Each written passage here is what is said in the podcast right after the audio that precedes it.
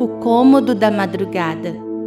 Quando me deito, lembro-me de ti, penso em ti durante as vigílias da noite. Salmos 63, 6. Madrugada, tempo de silêncio, tempo de desconexão da consciência com a realidade, tempo em que meu coração, meus pensamentos, minha alma entram em repouso. Foi o Aba que criou a noite para o descanso mas há algo mais excelente que me atrai aos braços dele. Há algo mais forte que me impulsiona a buscar o teu colo. Decidi te amar incondicionalmente, e este é o caminho que queimou meu coração, que acendeu em mim uma sede incontrolável de te encontrar no período em que meu corpo deseja dormir.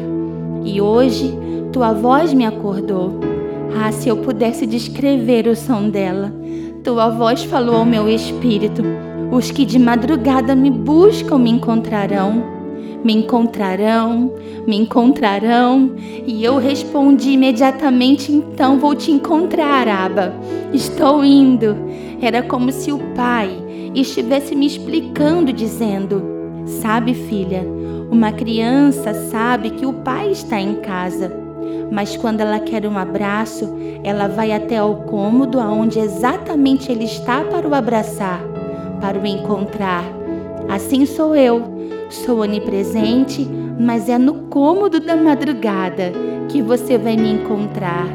É lá que eu te abraço, que eu te aconchego em meu amor, que você sente meu coração e ficamos a sós, só eu e você o Espírito Santo ministrava e eu chorava. Madrugada é lugar de encontro com o céu, é ambiente entre pai e filho, é um tempo em que meu descanso físico é renunciado para eu ser abraçada pelo descanso dele. Ele nos espera todas as madrugadas e eu carrego uma ansiedade sobrenatural para cada encontro. Nunca mais o Senhor ficará me esperando.